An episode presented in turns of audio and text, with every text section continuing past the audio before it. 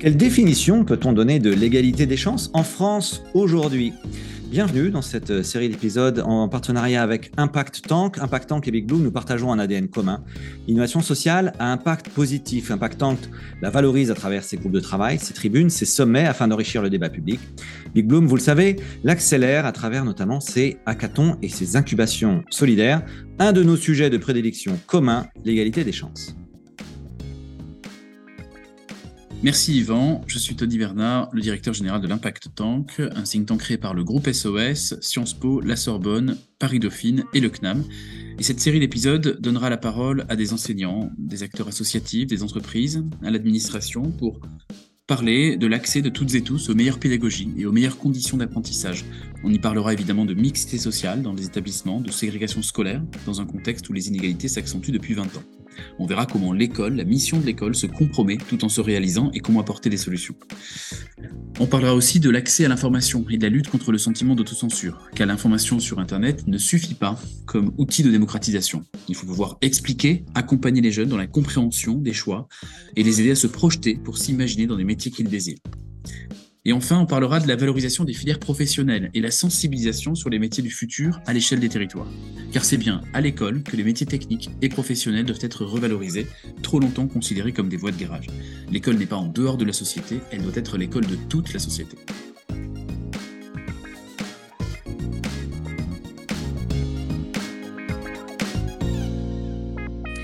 Bonjour à toutes et tous, bienvenue sur ce nouvel épisode du podcast By Doing Good, le podcast de l'innovation sociale raconté par ceux qui la font. Ceux qui la font aujourd'hui, c'est Aude Kérivel et Mathilde Boulet. Bonjour Aude. Bonjour.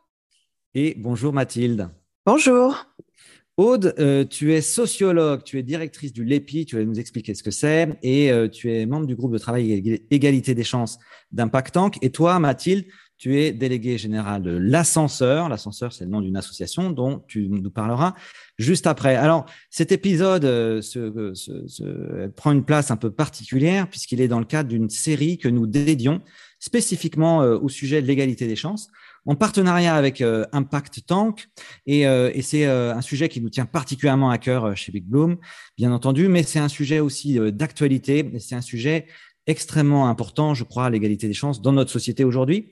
En France, on y reviendra. En tout cas, ravi de passer ce moment avec vous. Alors, euh, Mathilde, nous, on se connaît un tout petit peu puisqu'on a déjà eu l'occasion euh, de, se retrouver euh, sur, sur ce podcast. Je vais donc commencer plutôt par Aude. Aude, je vais t'inviter à te présenter si tu veux bien. Alors, en plus, tu es sociologue, alors on est très curieux de savoir ce que ça veut dire qu'un sociologue. J'ai une première question pour toi, Aude. Quel était le métier que tu rêvais de faire étant enfant? Étant enfant, euh, je pense que je voulais, je voulais euh, bah, euh, plutôt adolescente, je voulais être animatrice. Animatrice, ok. Et donc aujourd'hui, tu es sociologue. Alors voilà, comment ça s'est fait? Comment tu es passée de animatrice à sociologue? Eh ben, j'ai commencé en tant qu'animatrice. j'ai d'abord été animatrice en maison de quartier, responsable jeunesse en maison de quartier, animatrice sportive. Et donc, ce qui a fait que mes premiers travaux en tant que sociologue, quand j'étais à l'université, portaient sur les questions de jeunesse, euh, en lien avec bah, mon travail, euh, mon travail euh, sur le moment.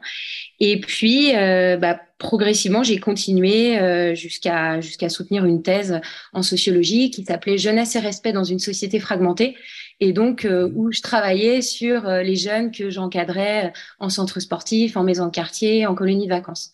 Donc voilà comment je suis devenue euh, sociologue progressivement en fait, avec des et études. Quoi, Et c'est quoi le métier d'un sociologue? Qu'est-ce que tu fais de tes journées, Aude? Qu'est-ce que je fais de mes journées? Alors, plein de choses différentes.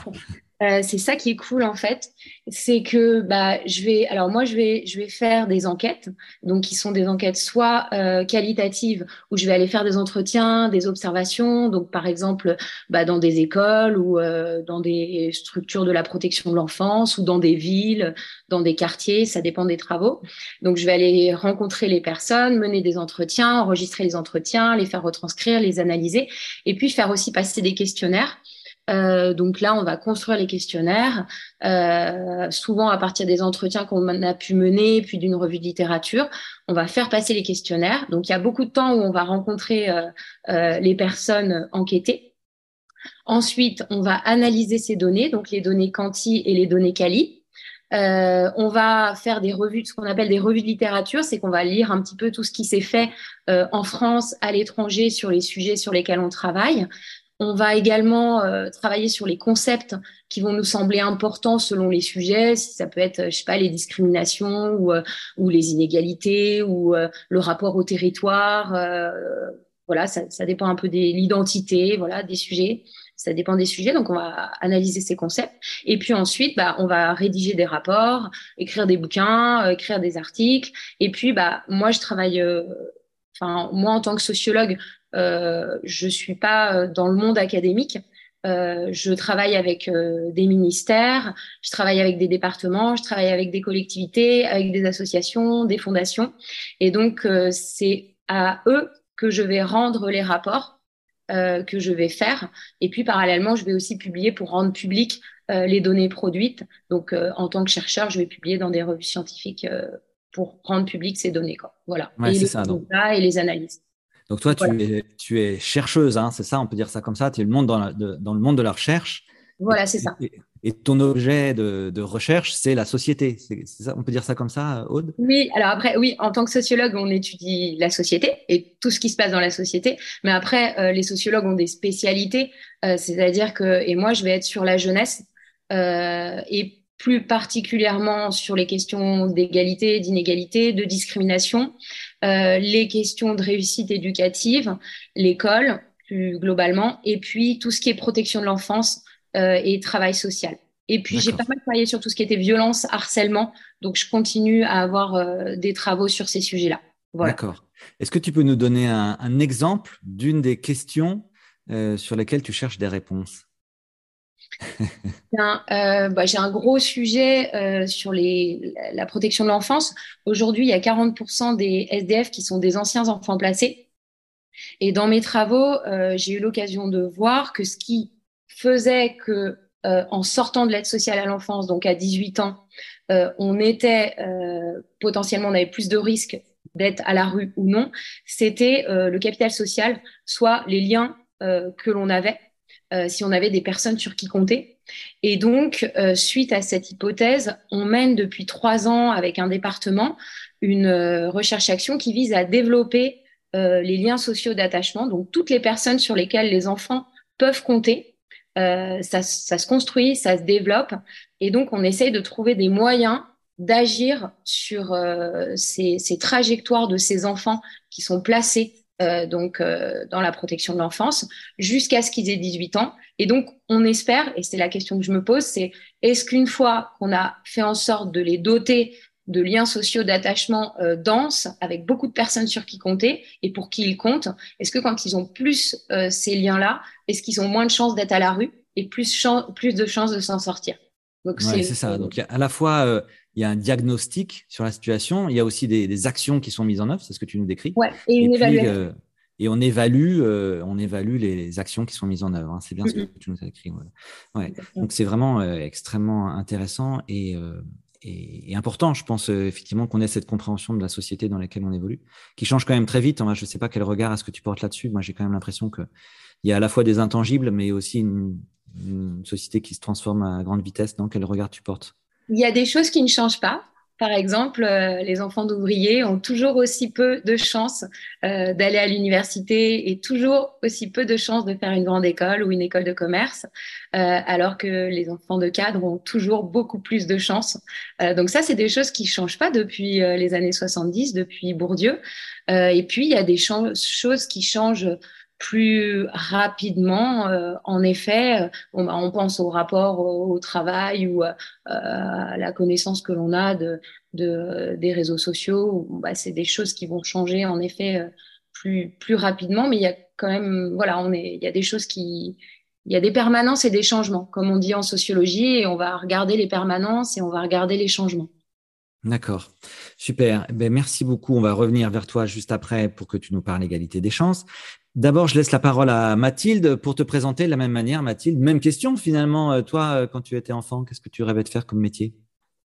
Alors, c'est une question que je trouve très intéressante, que je, que je me suis posée là pendant que, que Aude répondait. moi, je voulais, quand j'étais allée en primaire, je voulais être institutrice, comme mon papa. Et après, au collège, je voulais être juge, donc magistrate. Et en fait, je me dis qu'en fait, bah, je suis presque arrivée, je, serais, je suis presque mieux arrivée, je dirais. Parce qu'en fait, euh, moi, les thématiques qui m'intéressent, donc aujourd'hui, c'est bien sûr la lutte contre les inégalités, mais euh, aussi majoritairement sur, euh, dans les sujets d'éducation.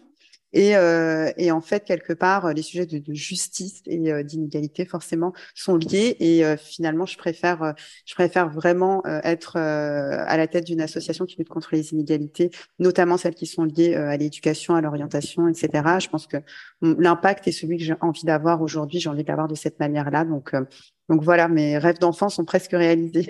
C'est formidable. Bravo. Alors toi, tu es à la tête d'une structure qui s'appelle l'ascenseur. Euh, euh, c'est quoi, toi, ton métier finalement, Mathilde? Qu'est-ce que vous faites à l'ascenseur? Alors l'ascenseur, euh, peut-être euh, en quelques mots, c'est un collectif associatif qui euh, s'est construit sous l'impulsion de deux dirigeants associatifs. Et justement parce qu'ils voyaient que ces chiffres que Aude exprimait tout à l'heure ne bougeaient pas, notamment sur les, les, chances qu'ont les enfants d'ouvriers à accéder aux études supérieures. Et en fait, ils se sont dit, bah, on a beau tous bosser depuis des décennies dans l'égalité des chances faire tout ce qu'on peut, que ce soit sur euh, l'insertion professionnelle, l'éducation, la formation, etc. Euh, on a du mal à faire bouger ces, ces chiffres. Est-ce qu'on ne ferait pas mieux de bosser ensemble? Euh, et donc, euh, pour d'une part euh, créer peut-être des projets qui auraient plus d'impact, ou alors de créer des parcours pour ces jeunes et pas juste agir sur une, thématique, et d'autre part pour avoir plus de poids aussi sur les politiques publiques et influencer nos politiques tous ensemble, parce qu'en fait l'idée c'est que on, pense, on espère que ensemble notre voix elle elle est forcément plus entendue, elle est plus forte et donc elle a plus de poids. Et donc, il y a quatre ans, ils ont créé euh, l'ascenseur, donc sous l'impulsion de l'association Article 1 euh, et l'association Mosaïque RH, euh, autour de cette idée de lutter ensemble contre les inégalités. Et aujourd'hui, l'ascenseur, ça réunit 20 associations qui sont dans un même lieu, autour de cette même euh, de ce même combat. Euh, et on est situé à Bastille boulevard Bourdon. Euh, et bah, on travaille au quotidien tous ensemble pour essayer de d'avoir plus d'impact sur les jeunes qu'on accompagne. Donc ce sont des jeunes issus de quartiers défavorisés de quartiers fragiles. Ça peut être dans des zones urbaines comme dans des zones rurales. Et on en, on en accompagne 520 000 au total au total des 20 associations on a 43 000 bénévoles et on a 300 collaborateurs qui travaillent à l'ascenseur. Euh, voilà, et puis on a fêté nos quatre ans la semaine dernière euh, et on espère qu'on va continuer encore longtemps, enfin ou pas, parce que le jour où on n'a plus de travail, ça veut dire qu'il n'y a plus d'inégalité. Oui, bah, si j'ai bien compris ce que disait Aude, c'est peut-être pas pour demain, mais... Euh, mais... en tout cas, bravo. Et c'est vrai que c'est un magnifique projet, euh, l'ascenseur qu'on aime particulièrement euh, chez Big Bloom. On a eu l'occasion de travailler au bénéfice de plusieurs des associations qui sont mhm. hébergées à l'ascenseur et ça va continuer, j'en suis sûr. on va parler égalité des chances en commençant bah, par le début, c'est-à-dire donner une définition. c'est quoi le sujet de... ça veut dire quoi, égalité des chances? Est-ce que Aude, tu peux nous, nous, nous dire comment est-ce que toi tu vois ce sujet-là?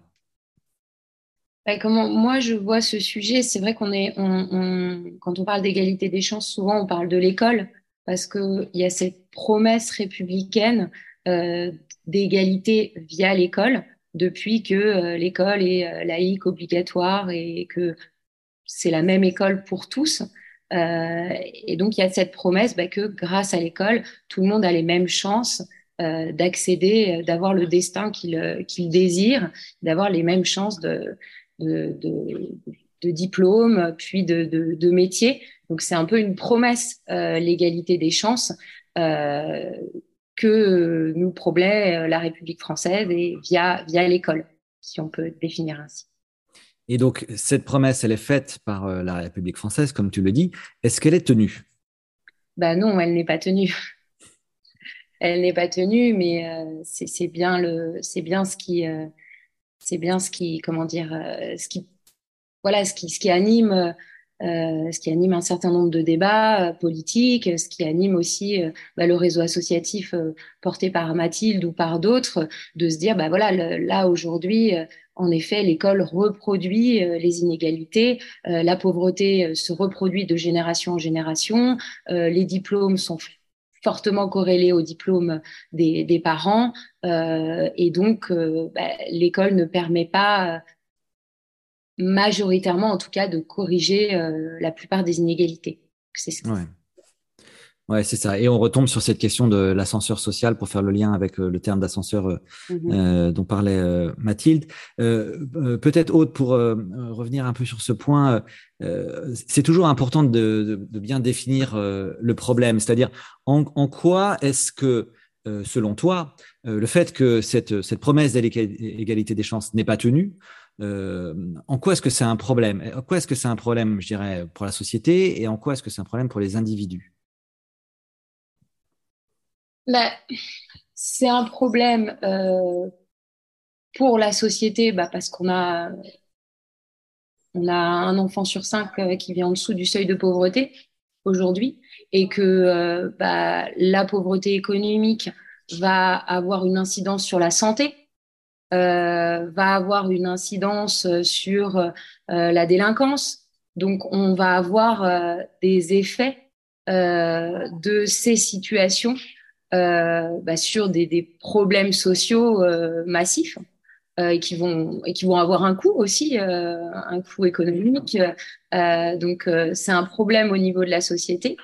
Et puis bah, c'est un problème au niveau des individus qui se retrouvent en échec. et on parle d'échec à l'école. On, on, on, parle de réussite, d'échec. Aujourd'hui, euh, y a, on parle de filières euh, d'excellence versus euh, des filières garage. Donc il y a des échelles de hiérarchie comme ça qui sont subjectifs, euh, subjectives liées à, à, des représentations de valeurs dans la société française, qui sont objectives bah, liées aussi à des, des revenus in fine, euh, des salaires qui vont permettre aux, aux individus bah, de pouvoir vivre tout simplement ou pas. Euh, donc on, on, a, euh, on a ces, comment dire, ces, euh, ces, ces, possibilités qui ne sont pas les mêmes pour les uns et pour les autres. Et, et cette idée de, de, bah, de, ne pas, de ne pas arriver tout simplement à, à s'en sortir. enfin, il y a un seuil de pauvreté qui est quand même assez important en France et qui et euh, qui se reproduit de génération en génération. Et donc, on a, c'est un, un, vrai sujet. On voit que les diplômes protègent euh, de la pauvreté, les diplômes protègent du, chômage, quoi qu'il en soit. Euh, les enfants de milieu populaire sont ceux qui sortent le plus souvent sans diplôme de l'école. Donc, il y a, y a des liens de corrélation, en fait, entre cet échec à l'école et bah, la reproduction de situations de pauvreté et de situations euh, de, domination aussi, si on peut aussi euh, voir les choses de, ce point de vue-là. Ouais. Euh, merci Aude. Mathilde, est-ce que tu donnes la même définition de, l'égalité des chances? Oui, je, suis assez en accord avec ce, qu'a dit Aude hein, sur le fait notamment que l'école reproduit, voire accentue les inégalités. Et, nous, ce qu'on constate, c'est aussi qu'au fur et à mesure du, du, parcours, euh, éducatif, bah, ça, ça, ça, ne fait que empirer et se creuser. Donc, je suis tout à fait, euh, tout à fait d'accord. Et puis, euh, peut-être aussi euh, préciser que justement, les inégalités, elles, se, elles se trouvent et elles se reproduisent à, à, tous les niveaux, que ce soit les inégalités sociales, culturelles, ethniques, géographiques, et qu'elles s'accentuent pardon encore plus, notamment bah, avec les différentes crises qu'on a connues dernièrement, qu'elles soient géographiques, climatiques, sanitaires, etc. mais aussi la, crise sociale qu'on a qu'on a connue ces dernières semaines et et, euh, et en fait, euh, bah, ce qu'on constate aussi, c'est qu'on veut pas les voir ces inégalités. Moi, c'est ça qui me qui me bah, qui, qui m'étonne toujours et qui et qui me choque en fait quand on travaille dedans. Nous, on les voit au quotidien. Euh, Aude a sorti un certain nombre, euh, vous a donné un certain nombre de, chiffres et de données euh, qui sont qui sont évidentes, qui sont scientifiques. Mais euh, moi, je trouve qu'on on, on invisibilise beaucoup ces sujets-là et qu'on est obligé d'arriver justement à des moments de, de faille, de fracture sociétale qui qui pour mettre en avant le fait qu'il y a ces inégalités mais euh, elles sont pas, elles sont pas prises en considération. Et euh, et, euh, et par rapport à d'autres combats qui existent aussi, comme par exemple celui de la transition écologique, euh, sur lequel moi j'ai aussi euh, euh, pas mal travaillé parce qu'avant j'étais sur ces sujets-là. je pense qu'on devrait surtout se parler de transition juste parce que si on, on, veut que, que, que, tout le monde puisse agir sur le sujet de la transition écologique, il faut régler aussi cette, ce sujet de, de, de la transition sociale en fait, qui est plus d'égalité pour tous. Donc voilà, c'est juste certains point à, ajouter, mais sinon je suis totalement d'accord avec ce, ce que Aude a dit et sur le fait que voilà ça ne ça ne ça n'évolue pas et, euh, et nous ce qu'on fait justement à l'ascenseur, c'est ce que je disais, on essaye de faire évoluer euh, ces chiffres-là. On y arrive sur euh, les jeunes qu'on arrive à toucher, mais on n'est pas suffisamment pour pouvoir toucher tous les jeunes qui en qui en ont besoin. Il y a d'autres assos, pas que celle de l'ascenseur, qui travaillent sur ces thématiques-là au quotidien, mais on n'arrivera jamais à, à, à, tout couvrir, à tout rattraper alors que, euh, enfin, on fait de la délégation de services publics clairement. Euh, nous, on mmh. vient rattraper euh, ce que l'école n'arrive pas à faire, les jeunes qui n'arrivent pas à toucher, les décrocheurs, et, et, et c'est pas suffisant parce qu'on n'a pas suffisamment de financement pour plein de raisons. Euh, et, euh, et, voilà, donc c'est pour ça que nous, on souhaite que ce soit plus inscrit dans les politiques publiques et que ce soit plus reconnu, parce qu'on n'y arrivera pas euh, les seules associations. Soit il nous faut plus de soutien, soit il faut que les, les, les politiques prennent vraiment en compte l'ensemble de ces problématiques et, et, notamment les données que, que Aude donnait à l'instant. Euh, Est-ce que... Ouais, Aude, je t'en prie. Ouais. Deux petites choses. Il y, avait, euh, il y a les rapports PISA dont on entend parler régulièrement à chaque fois qu'ils sortent, qui sont quand même important à, avoir en tête, c'est-à-dire que euh, depuis qu'on voit que les inégalités, euh, des inégalités extrêmement fortes, que notre euh, système éducatif est parmi les plus, les trois premiers les plus inégalitaires parmi les pays de l'OCDE, un certain nombre de pays ont réussi à réduire euh, ces inégalités dans leur système éducatif.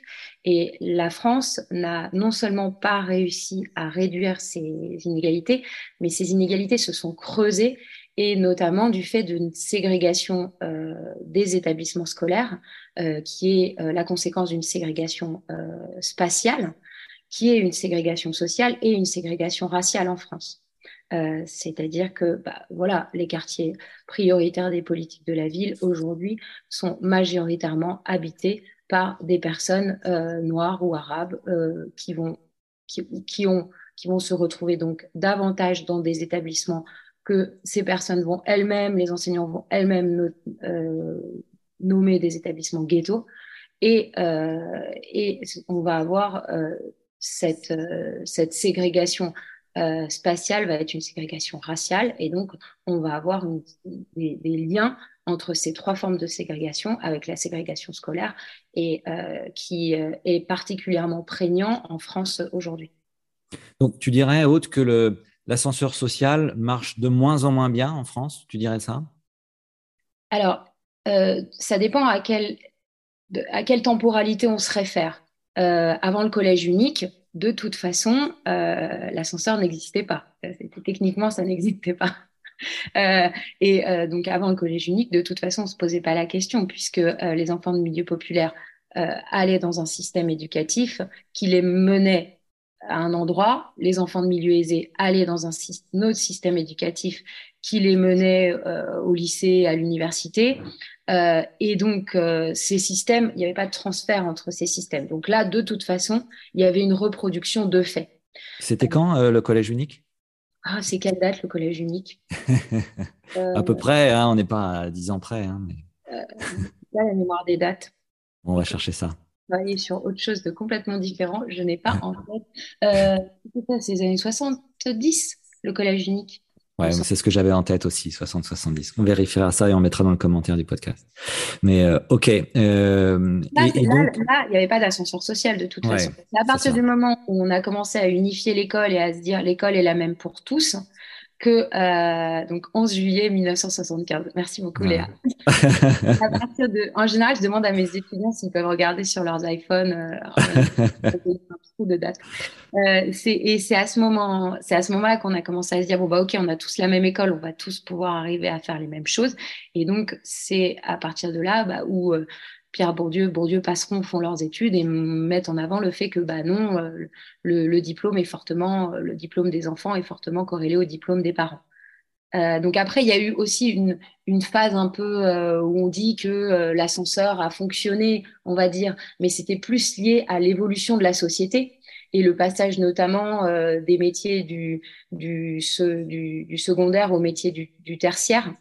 Euh, où le passage, en gros, c'est euh, les enfants d'agriculteurs euh, qui sont devenus ouvriers, qui sont eux-mêmes devenus employés du tertiaire et qui ont augmenté leur niveau de vie, augmenté leur salaire, augmenté les conditions de travail. Donc, il y a eu comme ça un, un, sentiment d'amélioration des situations en lien avec l'école, mais on peut, enfin, a priori, c'est davantage en lien avec l'évolution de la société qu'avec euh, avec des effets qu'aurait euh, l'école. Après, euh, il y a moins d'illettrisme depuis que l'école est obligatoire. Et hmm.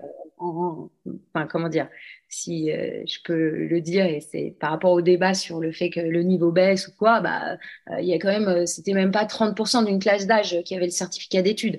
Et qui était présenté au certificat d'études. Donc, on, on n'était absolument pas sur des données qui étaient comparables les unes euh, avec les autres. En tout cas, celles d'hier ne sont pas comparables avec les autres.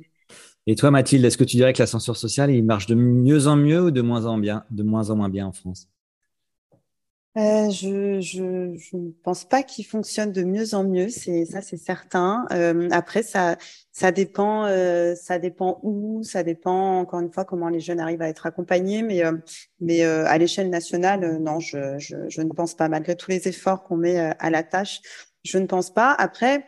il y a quand même des, des, politiques publiques qui sont mises en place, hein, ça il faut quand même le souligner aussi pour essayer d'améliorer d'améliorer ça. Par exemple, on a la politique publique Un jeune, un mentor qui permet euh, euh, aux jeunes d'être accompagnés par un mentor. Ils vont euh, essayer de l'élargir très majoritairement à la fois à la fonction publique et au, lycée pro. Donc, il y a des initiatives d'ampleur nationale qui sont quand même mises en place. Et ça, nous, on a certaines de nos associations qui sont justement à, l'origine de ça. mais il en faudrait, il en faudrait beaucoup plus. Là, il y a une réforme sur sur le, le, BEP qui qui est en qui est en marche. Mais bon, comme on change de ministre de l'éducation, bon voilà, les choses aussi sont compliquées. Enfin, on n'en a pas parlé, mais il y a aussi énormément de réformes dans notre système éducatif. Et pourtant, euh, on n'arrive pas à, rattraper euh, cette société inégalitaire. C'était très intéressant ce que tu disais au-delà dessus. C'est euh, moi ce que je me dis en t'entendant, c'est c'est bah, pourtant on a on a des modèles européens qui, qui sur lesquels on pourrait, desquels on pourrait s'inspirer. Et qu'est-ce qui, bah, moi je te pose une question aussi haute, si je peux me permettre, Yvan, mais qu'est-ce qui fait, selon toi, que que euh, on n'arrive pas à s'inspirer de ces modèles-là et à, et, à, et à suivre cette, cette route-là parce que c'est des exemples qui, euh, qui, qui nous ressemblent en fait. À quel euh, modèle tu penses, Mathilde? À quel pays tu penses en particulier? Bah, c'est, c'est ce que citait Aude. Alors, je sais pas si tu avais mentionné les pays, mais tu as dit qu'il y avait certains où on était troisième ou quatrième dans le classement. Après, effectivement, c'est lié peut-être à ce que tu disais en termes de, de ghettoisation, euh, qui est lié aussi à notre histoire qu'on a plus en France et qu'on a du mal euh, de fait à rattraper. Mais euh, enfin, je pense que il faut vraiment une volonté politique pour faire évoluer l'école. Et je pense que c'est ce qui nous manque aujourd'hui. C'est ce qu'on essaye de faire. C'est pour ça que l'ascenseur porte ce plaidoyer et que c'est notre quotidien de venir nourrir les politiques pour faire évoluer ces lois-là. Mais pour moi, il faut que ça bouge à ce niveau-là parce qu'on n'y arrivera pas. Les assos euh, seuls ou sans financement, on n'y arrivera pas. Aude, quelle est ta réponse à la question de Mathilde? Euh, sur, la, difficulté à, s'inspirer d'autres modèles et à les importer en France Il y a une culture de l'école élitiste, euh, des filières élitisme, il y a une culture de l'échec, de la réussite, euh, des notes euh, qui est extrêmement forte euh, en France et qui on observe, enfin quand on travaille sur les climats scolaires, le, comment dire, l'anxiété des élèves, tout ce qui est autour de la note, de la performance, etc. On, s'aperçoit que c'est très très tôt en France et que voilà, il y a cette culture élitiste qui est très importante avec euh, cette hiérarchisation euh, de, euh, de, de, certaines filières nobles et de filières plus défavorisées, plus comment dire, plus plus dévalorisées, pardon. cette idée que il y aurait, c'est très imprégné par une idéologie taylorienne de, de dire il y aurait ceux qui pensent et ceux qui agissent. Il y aurait la tête et, la main. Et, ça, c'est très présent. Euh, il, y a des, sociétés, il y a des, pays où euh, les, métiers, euh, les métiers manuels ou les métiers techniques ne sont pas aussi dévalorisés qu'ils peuvent l'être en France. je pense à l'Allemagne, par exemple. il y a des pays où la note, l'idée d'échec n'est pas aussi présent que dans la culture scolaire française. Euh, des, pays, des pays nordiques, par exemple, qu'on prend souvent en exemple, euh, où quand je parle de, de, de, dichotomie et de, comment dire, d'opposition entre euh, ceux qui pensent et qui, ceux qui agissent, c'est aussi des oppositions entre les filières intellectuelles, les filières manuelles, mais aussi entre euh, le, la tête et la main, la tête et le corps, euh, et aussi les activités physiques.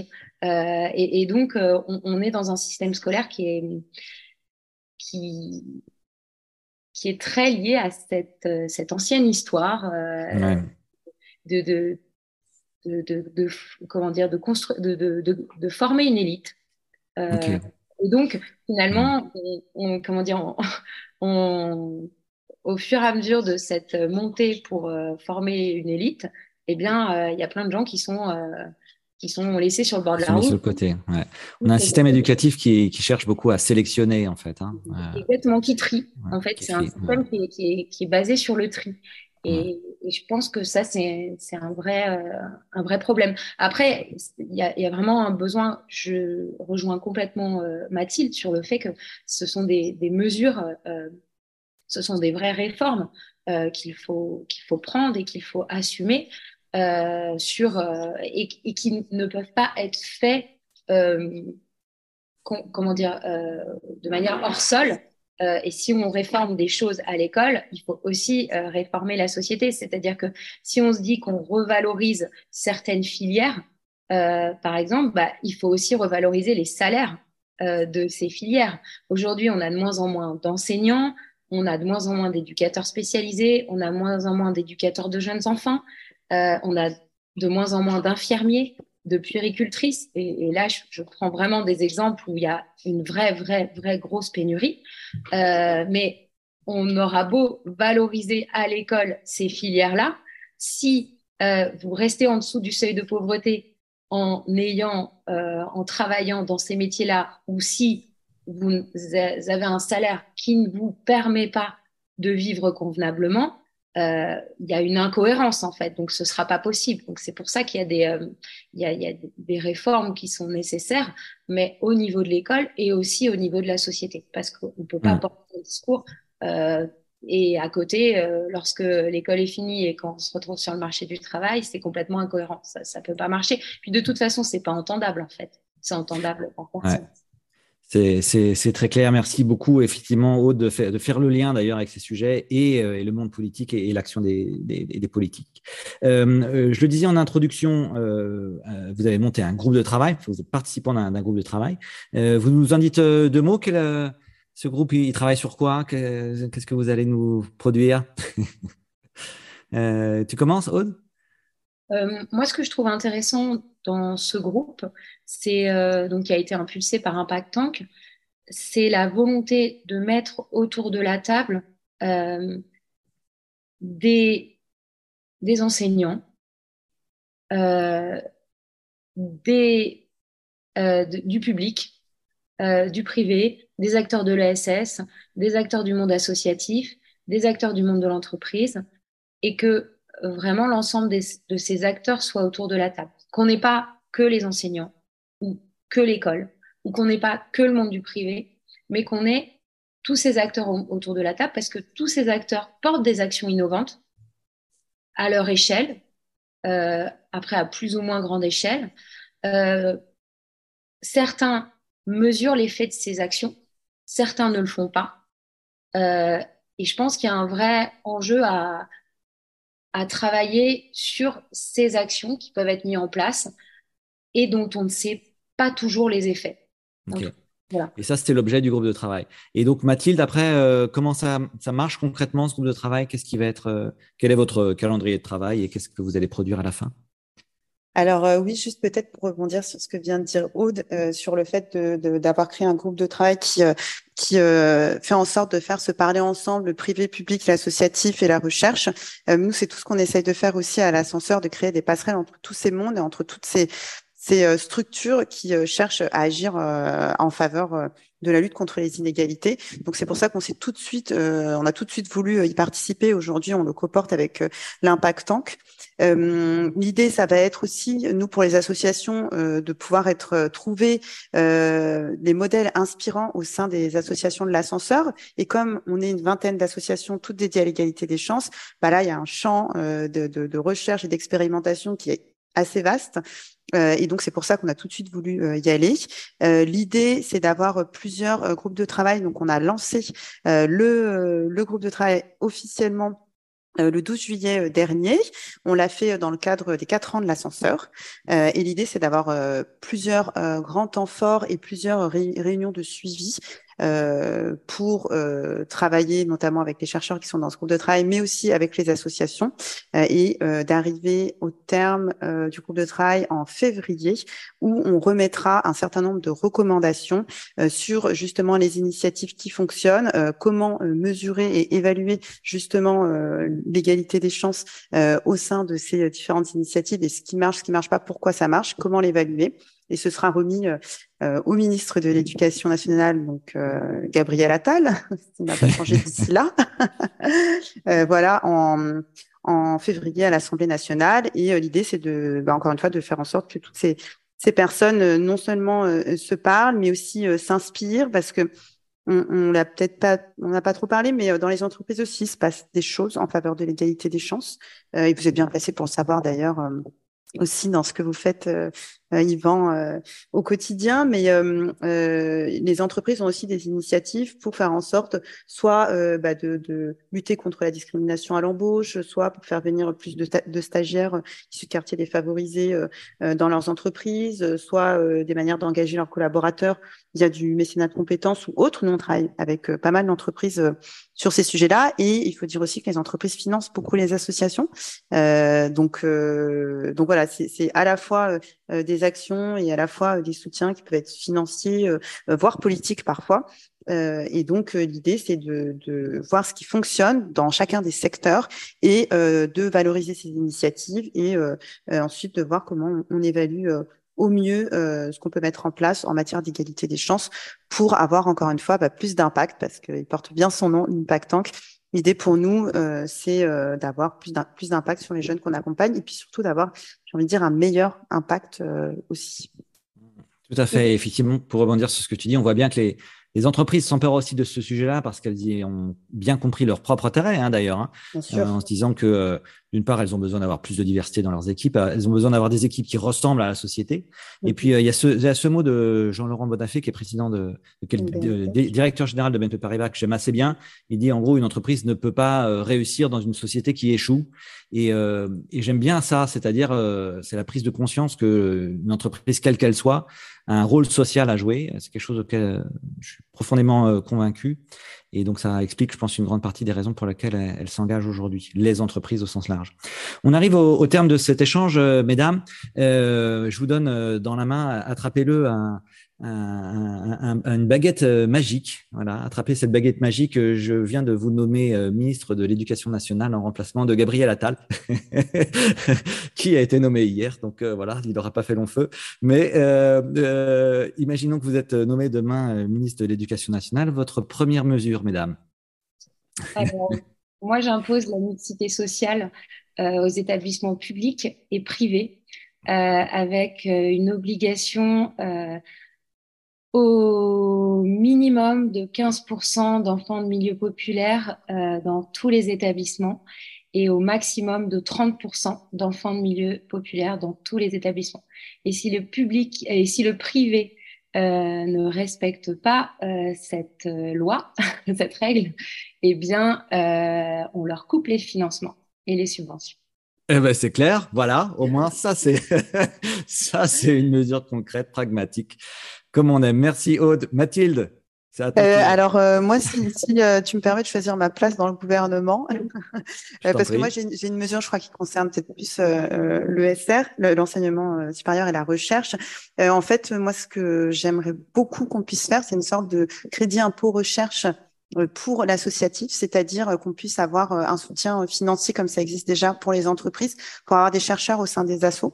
Euh, actuellement, on n'a pas le droit parce que, enfin, à cette, à ce soutien-là parce qu'on n'est pas soumis à l'impôt mais on pourrait trouver un autre mécanisme parce qu'en fait, pour l'instant, ça bénéficie à des grandes entreprises euh, et en général à des très grandes entreprises même, alors que dans l'associatif, on a quand même moins de moyens euh, que les grandes entreprises et on a vraiment besoin de chercheurs dans nos assos. Déjà parce que je pense qu'on est un super terrain de recherche pour les chercheurs, mais aussi parce qu'ils nous aident aussi à, à structurer euh, des innovations qu'on met en place sur le terrain et à les évaluer aussi. Et euh, je pense que c'est essentiel qu'on lie euh, plus, mieux et qu'on accompagne aussi financièrement le lien euh, entre la recherche et les associations. Et j'ajoute juste que si euh, euh, je suis, alors je pense que c'est le ministère du logement, je ne sais pas, mais en tout cas, euh, le fait que euh, on n'ait pas le droit euh, de ne pas avoir d'HLM dans sa ville et mettre un pourcentage élevé d'HLM dans toutes les villes et qu'il n'y en ait pas trop dans certaines villes et pas assez dans d'autres et qu'il n'y ait pas en contrepartie la, possibilité de payer une amende et ne pas avoir d'HLM parce que c'est ce qui favorise la ghettoisation de notre société et qui empêche la mixité sociale. Donc je pense qu'il faut il faut voilà empêcher ça et c'est pas c'est pas une question d'amende, c'est juste dans, inscrit dans la loi en fait. Très clair. On a tout un programme là. Pour, Mathilde, euh, pouvoir. C'est parti. Euh, et, moi, j'ajoute que si je suis nommé à l'éducation nationale, je pense qu'il faut vraiment revaloriser le métier de professeur. Je trouve que c'est un métier formidable qui est au cœur de notre société et qui est injustement euh, considéré aujourd'hui. Je pense que ça passe par pas mal de choses, mais forcément des sujets salariaux, pas que, mais ça, y contribue aussi. Voilà, merci beaucoup à toutes les deux. on a hâte de découvrir le fruit de vos, travaux. Euh, on, en parlera de toute évidence en début 2024. Euh, euh, merci encore et bonne fin de journée, Aude et Mathilde. Merci, bonne fin de journée également.